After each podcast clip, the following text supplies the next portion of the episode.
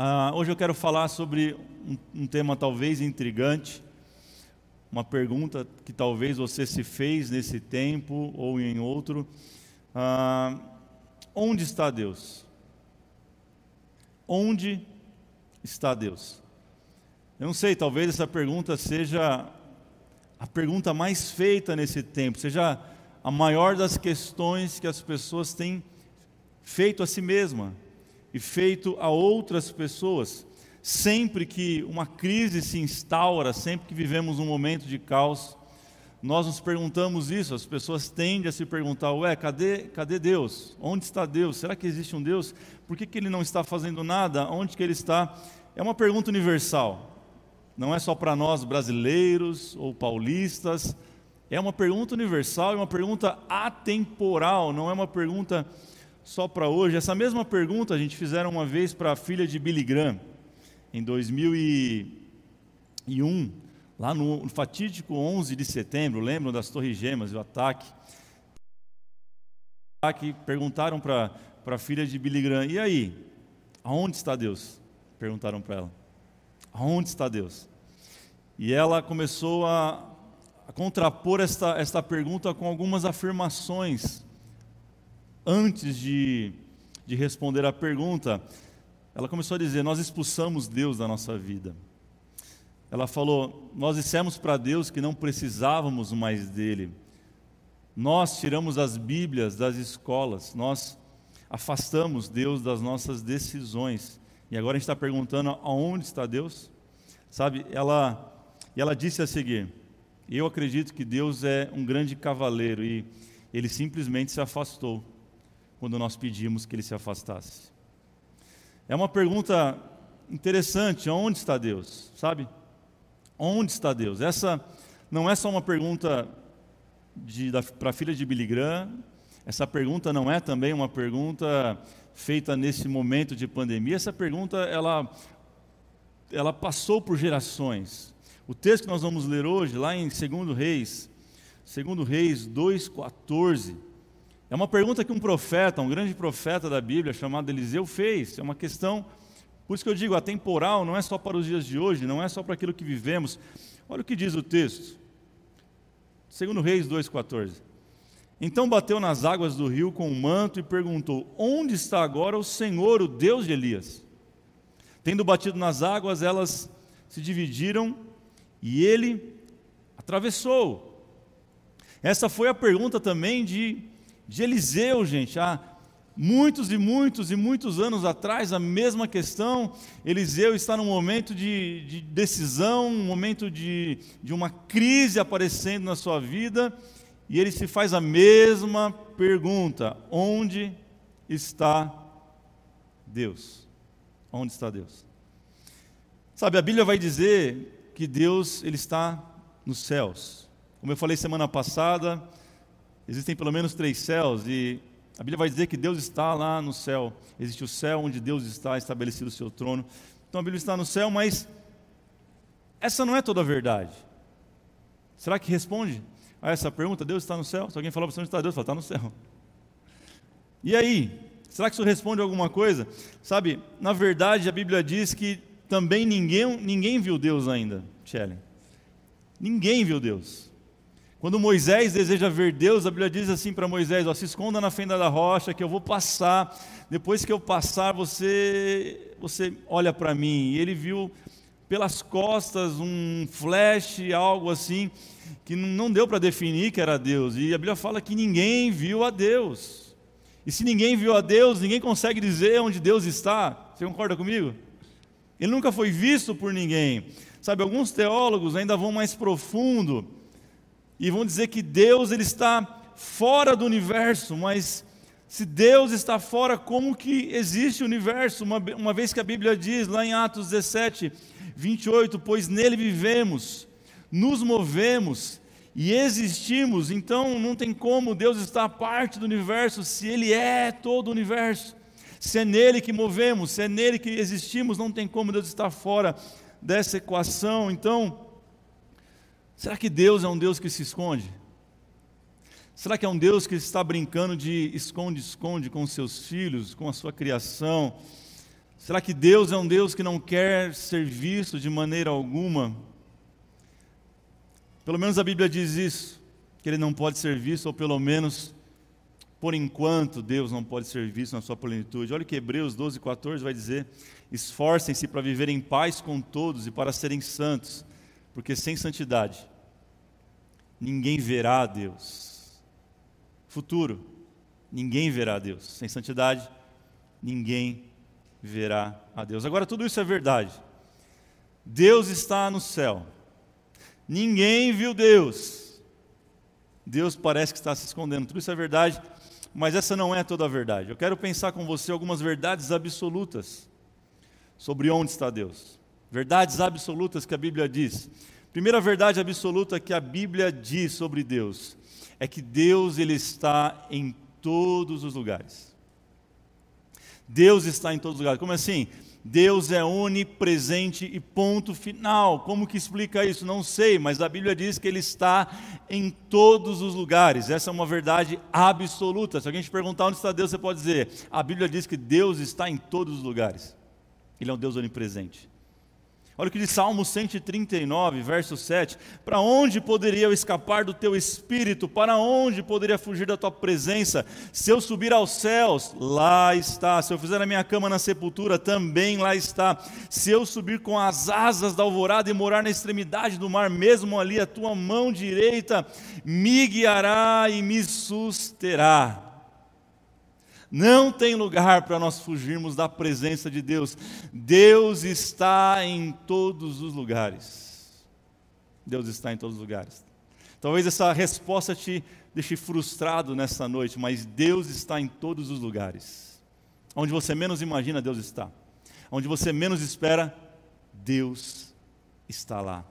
A segunda verdade absoluta que eu entendo da palavra de Deus é que Deus está em Jesus. Será que você pode colocar isso no chat para a gente? Escreve assim: Deus está em Jesus. Como assim? Colossenses 1,15 diz isso para nós de uma maneira contundente. Diz assim: ó, Ele é a imagem, falando de Cristo, Ele é a imagem do Deus invisível, o primogênito de toda a criação. Ou seja, quer ver Deus? Simples, olhe para Jesus. Deus está em Jesus Cristo. O próprio Jesus disse em João 12, 45, por isso Jesus é o Emanuel, o Deus conosco. João 12, 45 diz assim, ó, quem me vê, vê ao Pai. Quem olha para mim enxerga o Pai que me enviou. Por isso que ele é o Emanuel, o Deus conosco. Jesus é o Deus encarnado, é o Deus que se fez carne. Quer saber aonde está Deus? Responda para alguém: Deus está em Jesus Cristo. Essa é uma verdade absoluta, inegável da palavra de Deus. Uma terceira e última verdade absoluta que eu quero te falar nesta hora está lá em 1 Coríntios 6, 19. Deus está em nós. Deus está em todos os lugares. Deus está em Jesus Cristo e Deus está em nós. Olha o que diz: será que vocês não sabem que o corpo de vocês é santuário do Espírito Santo, que está em vocês e que vocês receberam de Deus e que vocês não pertencem a vocês mesmos, porque vocês foram comprados por preço, agora, pois, glorifiquem a Deus no corpo de vocês. Escute isso, eu e você somos habitação de Deus, morada do Espírito Santo. Deus está em todos os lugares, sim. Deus está em Cristo Jesus, sim. Deus está em nós, sim. Ele está em nós. Mas ele estar não significa a sua manifestação. Agora não entendi nada, você vai entender. Ele está em todos os lugares não significa que ele se manifesta em todos os lugares. Ele está em Jesus não significou que ele manifestou todas as vezes através de Jesus. E ele estar em nós não significa que ele se manifeste em todos nós. Parece complexo, mas eu quero tornar isso simples para você. Então, aonde Deus está? Como desfrutar da experiência com Deus? Como não somente saber que Ele está, mas conseguir fazer parte da experiência, da manifestação, desfrutar da presença de Deus como? Onde Deus está? Anote isso, escreve isso agora, escreve agora no chat, escreve na tua agenda, no teu caderno de anotações, no teu celular, escreve isso agora, número um. Onde Deus está? Deus está nas relações de amor. Escreve isso, Deus está nas relações de amor. 1 de João 4, 7, 8 diz assim: Amados, amemo-nos uns aos outros, pois o amor procede de Deus. Aquele que ama é nascido de Deus e conhece a Deus. Quem não ama não conhece a Deus, porque Deus é amor. Escreve agora no chat isso aí. Deus está nas relações de amor. É aí que ele se manifesta, é aí que ele é percebido, é aí que ele está de uma maneira contundente e evidente. Deus está nas relações de amor. Que tipo de relação? Qualquer uma? Lógico que não. Deus está nas relações desprovidas de interesse, Deus está nas relações puras, atos de doação, é ali que Deus se encontra.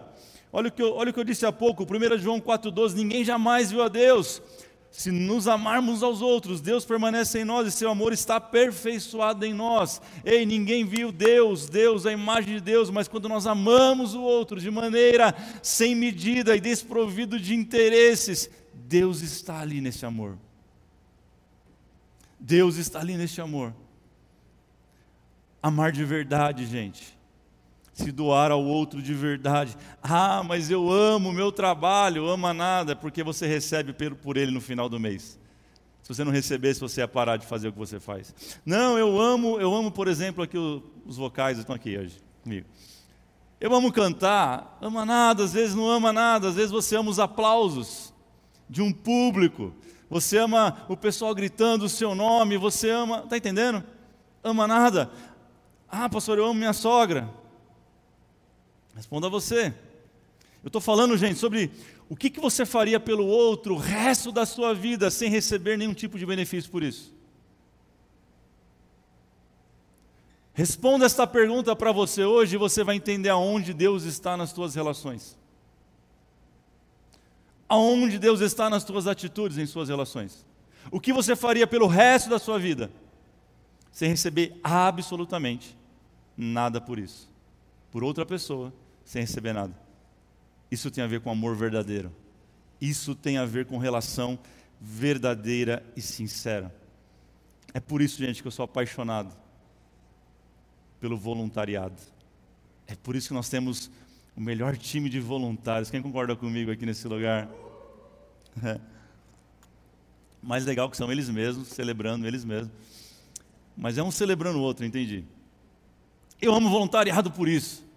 Porque a gente faz o que faz não esperando nada em troca, mas a gente faz porque a gente ama e simplesmente a gente quer servir cada vez melhor as pessoas, gente. Não é por um salário, não é por um benefício, não é para aparecer, não é sobre vestir uma camisa escrito voluntário e ser diferente dos demais, não. Nós fazemos isso porque Deus nos amou primeiro enviando Jesus e agora nós manifestamos isso nas nossas relações de serviço, aonde nós estamos. É por isso que nós amamos isso Gente, aonde Deus está? Talvez a pergunta é: eu sei que você quer que eu chegue aí, eu vou chegar. Aonde Deus está nessa pandemia, cara?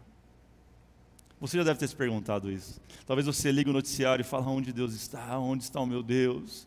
Aonde está o Deus que eu tenho ouvido pregar? Aonde está o Deus que eu ouvi minha vida inteira na igreja? Aonde está Deus nesse momento tão difícil?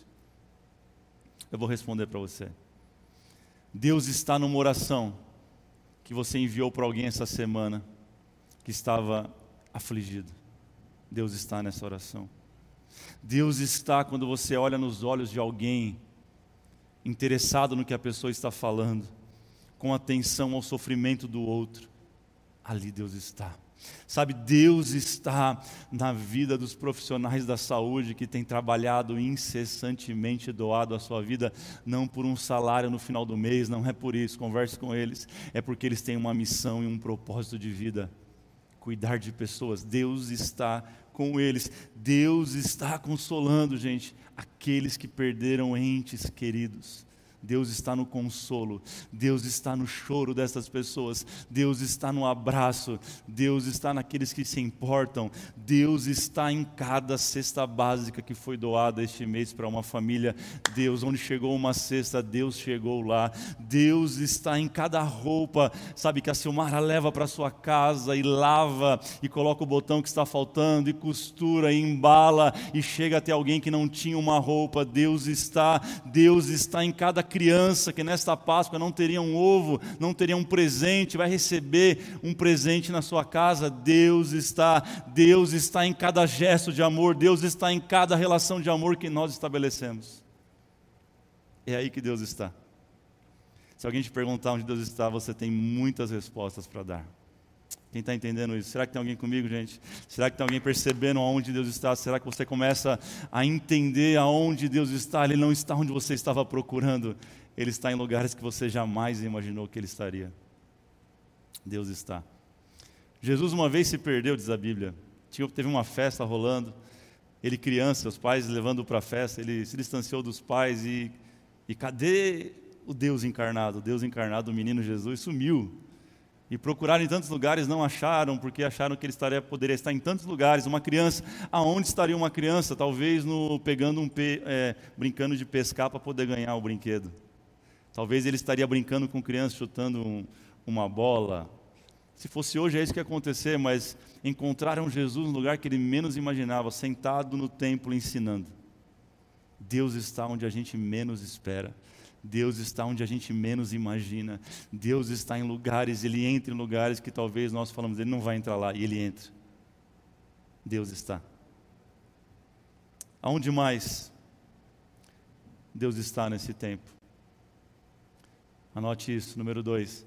Deus está em meio à fé. Deus está no amor e Deus está na fé.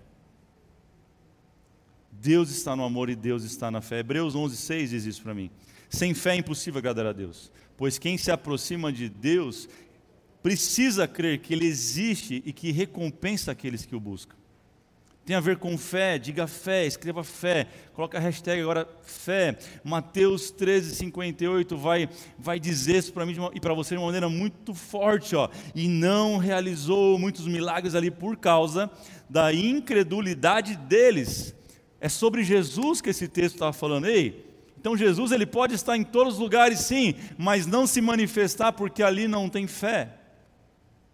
Por isso que eu disse que ele está em Cristo, mas nem em todo lugar Cristo pôde operar milagres, porque faltou fé. O contrário de fé é incredulidade. Então, sim, Deus pode estar em todos os lugares, mas se manifestar em alguns. A fé é o que atrai a presença, a fé é o que atrai o milagre, a fé é o que atrai a manifestação de Deus. Ei, fé é muito mais do que uma crendice popular. Fé é muito mais do que dizer, ah, eu tenho fé em Deus. Que Deus? Não, mas eu tenho fé. Que Deus? Que fé que é essa? Como que é essa fé? Quem é esse Deus? Fé é muito mais do que dizer eu acredito em Deus. Não é isso, é uma crendice. Isso é um conceito que Deus é brasileiro. Diz uma coisa para você: Deus não é brasileiro. Deus não é brasileiro, Deus não é limitado a uma nação. Deus é Deus de todos. Deus não é brasileiro. Isso não tem a ver com um, linguajar popular. Deus não. Ah, eu tenho uma. As pessoas vão, vão jogar e elas falam, vou fazer uma fezinha. Quem já ouviu isso? A pessoa vai jogar, cara, e fala, vou fazer uma fezinha. Já ouviu isso? Então a fé pode estar até num jogo, não estou falando sobre esse tipo de fé. Sabe, fé é muito mais que acreditar em Deus. O mundo resume fé em uma simples expectativa, mas fé é confiar no caráter de Deus. Eu resumo essa frase para você: fé é confiar no caráter de Deus. Fé é conhecer a Deus em sua essência. Eu não consigo confiar num amigo se eu não conheço? Você consegue confiar em alguém que você não conhece? Existe um ditado antigo que minha avó falava, e a tua avó também provavelmente, talvez seu pai sua mãe, que diz que quer conhecer uma pessoa, come o quê? Um quilo de sal com ela. Quem já ouviu isso? Come um quilo de sal junto. Por quê? Cara, como demora um quilo de sal para gastar em casa. Eu não sei quanto tempo demora, eu sei que demora muito. Então você precisa de tempo, você precisa conhecer, você precisa de relacionamento, você precisa conhecer a pessoa em essência. Eu não posso dizer que eu creio em Deus se eu não conheço a essência de Deus. Eu não posso dizer que eu tenho fé em Deus se eu não tenho confiança estabelecida nele. Confiança vem pelo tempo. Quem está entendendo isso, gente? Sabe? Fé é estabelecida através da confiança. E para isso você precisa caminhar com Deus. Eu não esqueci do texto que eu comecei. Eu quero voltar a Eliseu. O texto de Segundo Reis que eu comecei. Eu não esqueci dele. Sabe? Eliseu, não sei se você sabe, ele é o sucessor de Elias. grande profeta Elias que fez coisas poderosas. Eu não sei se você sabe, mas Elias viveu, é, vivenciou sete milagres em seu ministério enquanto vivo. Dentre eles, ó, multiplicou o alimento da viúva de Sarepta, ressuscitou o filho da viúva de Sarepta. Número 3, foi ele que orou, e o fogo desceu e consumiu o altar, e os profetas de Baal morreram. É, ele que andou 40 dias, tendo se alimentado só com um pedaço de pão e uma botija de água, e foi ele que venceu o exército de Acasias, e por último foi ele que abriu o rio Jordão com a sua capa. Foram sete milagres que Elias viveu e Eliseu assistiu todos esses milagres de perto, viu tudo isso acontecendo, aprendeu tudo o que podia com Elias, o seu mestre. Então, a Bíblia vai dizer, um pouco para frente desse texto que nós lemos, que Elias, ele disse assim: Ó, eu vou ser levado por Deus, então você tem que ficar perto de mim. Então o texto diz que Elias ele não experimentou a morte, foi um dos poucos homens que não passou pela morte, mas foi levado por Deus. A Bíblia diz que como se fosse um redemoinho, pegou Elias e ele foi transladado, levado aos céus. Imagina a experiência, é sobre experiência que eu estou falando. Só pode viver experiência aquele que anda com Deus. Enoque andou com Deus, Elias andou com Deus, e eles viveram grandes experiências. Só que agora ele é levado aos céus, e Eliseu se vê perdido. E um pouco antes, olha o que diz o verso 9 de 2 Reis 2. Depois de atravessar, Elias disse a Eliseu: O que posso fazer por você antes que eu seja levado para longe de você? Falando um pouco antes. Respondeu Eliseu: Faze-me de mim o principal herdeiro do teu espírito profético. Disse Elias: Você fez um pedido difícil, mas se você me vir quando eu for separado de você, terá o que pediu, do contrário, não será atendido. É por isso que você vai ver na Bíblia Eliseu grudando em Elias. Aonde Elias ia, Eliseu ia atrás, ele grudou nele e ele falou: é, a, o segredo é estar perto, é estar perto. Ele começou a andar com quem anda com Deus. Geralmente nós não começamos a andar sozinhos com Deus, mas nós conhecemos alguém para andar com Deus, e assim foi na vida de Eliseu. Ele andou, andou, andou, andou com Elias e de repente aconteceu o fato, ele foi levado, a capa dele cai, gente a capa dele cai. E aí ele está diante de novo do Rio Jordão, o mesmo rio que Elias havia aberto. E ele bate e fala: Onde está Deus? Aonde está o Senhor, o Deus de Elias? Ele bate uma segunda, uma segunda vez e o rio se abre e ele vê o primeiro milagre do seu ministério. O que, que isso tem a ver com o que está falando? Sabe, ele pede porção dobrada do espírito de Elias. Mas até então, ele teve que começar a viver as suas próprias experiências. Guarde no seu coração isso. Deus, Deus não pode ser o Deus de seu pai.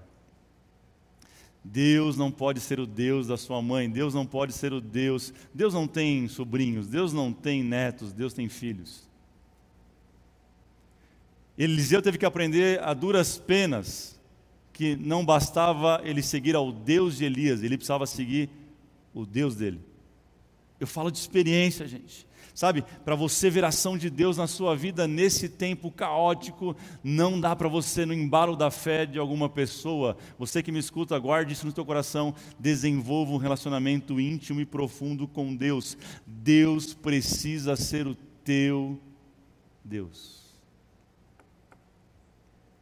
O teu Deus teu Deus. Efésios 3, 17 vai dizer: Para que em Cristo habite em vossos corações mediante a fé, diga fé, e oro para que vocês, arraigados e alicerçados em amor, possam juntamente com todos os santos compreender a largura, o comprimento, a altura e a profundidade de Deus, desse amor maravilhoso. Para você conhecer a Deus e saber aonde Ele está, você precisa definir um relacionamento com Ele hoje.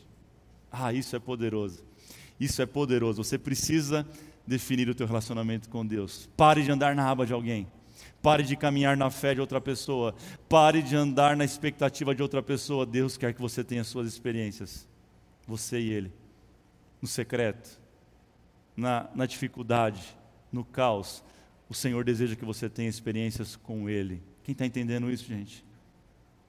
Aonde está Deus? Deus está batendo no teu coração e dizendo: Ei, eu quero me mostrar para você. Eu quero que você tenha uma experiência comigo. Como que eu sei disso? Sabe, como eu disse, Elias viveu sete milagres, Michele, sete. Só que a Bíblia vai dizer que Eliseu viveu 14. Eliseu literalmente realizou, através do seu ministério, o dobro de milagres que Eliseu realizou. Mas isso só começou depois que ele entendeu que Deus não era mais Deus de Elias e passou a ser o Deus dele. Eu quero conectar isso com você, para você entender. Quero te lembrar de um, de um grande pastor e escritor chamado é, Dietrich Bonhoeffer. Eu acho que é assim que diz. Ele é um grande escritor, tem vários livros já no Brasil traduzidos. Ele é um alemão, escritor e pastor luterano. Ele, ele era contra o governo, obviamente, de Hitler. Ele foi contemporâneo a Hitler de todo massacre que você sabe do Holocausto. E esse pastor morre muito jovem, se eu não me engano, 41 anos. Ele morre em 1943, ele é assassinado, ele é enforcado pelos homens de Hitler, porque ele fazia frente a tudo aquilo que, obviamente, Hitler fez com, com os judeus, enfim. Um pouco antes do seu assassinato, fizeram essa mesma pergunta para Dietrich, dizendo: Ei, aonde está Deus? Essa mesma pergunta fizeram. Gente, essa é a pergunta que todo mundo faz. Onde está Deus? Todo mundo esperando uma resposta, ele olhou para a pessoa e falou assim: ele fez uma outra pergunta para ela. Você está perguntando errado. A pergunta não é onde está Deus, mas é onde está a igreja. Porque o mundo só tem voz, aonde a igreja se calou. A pergunta do teu coração tem que mudar nessa noite. Não é onde está Deus, mas você, como igreja, tem que se perguntar: aonde eu estou nesse momento de caos? Deus conta com você, Deus conta comigo. Quando as pessoas perguntarem de novo, você tem que responder: Deus está em mim. Deus está em você. Deus está em nós. Deus está através de cada relação de amor pura e verdadeira. É aí que Deus está. Que seu coração se silencie nessa noite. Que seu coração possa calar diante da presença de Deus. A mesma presença que nós estamos percebendo neste lugar durante todo esse culto, eu creio que ela está chegando também aí onde você está. Eu quero orar por você eu quero orar com você. Porque é tempo, eu tenho dito isso há três semanas. É tempo da igreja se levantar. É tempo da igreja manifestar Deus em cada relação. Não se omita nesse tempo, querido. Sabe, uma mensagem pode fazer a diferença. Uma mensagem de WhatsApp pode mudar a história de uma pessoa. O envio de um vídeo de uma palavra, de um trecho da Bíblia, pode mudar a história de alguém. É nesse momento que vivemos um verdadeiro caos, que há uma oportunidade da igreja verdadeira de Cristo Jesus se manifestar. Então, sim, Deus está no, num barulho da multidão, mas Deus também está, diz a Bíblia, num vento cicio e silencioso que está tocando você agora. Deus também está numa brisa suave que sopra a tua vida nesse momento. Feche os teus olhos, Pai. Obrigado porque o Senhor está conosco. Obrigado. Obrigado porque o Senhor está em nós. Obrigado. Obrigado porque o Senhor está em cada ato que a tua igreja tem feito na terra, Pai. O Senhor não é brasileiro, o Senhor é de todas as nações, o Senhor é Deus de todos os povos. A tua Bíblia, a Bíblia diz que o Senhor é Deus de todas as línguas. O Senhor é o Deus que um dia todo joelho se dobrará. O Senhor é o Deus onde toda língua um dia confessará. Tu és o Rei dos Reis, o Senhor dos Senhores. Ah, Espírito Santo, sopre agora em cada coração, em cada casa. Sopre agora em cada lugar que esse vídeo for dado play. Sopre agora. Ah, Espírito Santo, eu creio. O Senhor está alcançando os hospitais nesta hora. O Senhor está alcançando, Espírito Santo, cada casa. Ah, Senhor, nós cremos, nós te percebemos, nós te enxergamos. O Senhor está vivo. O Senhor está vivo.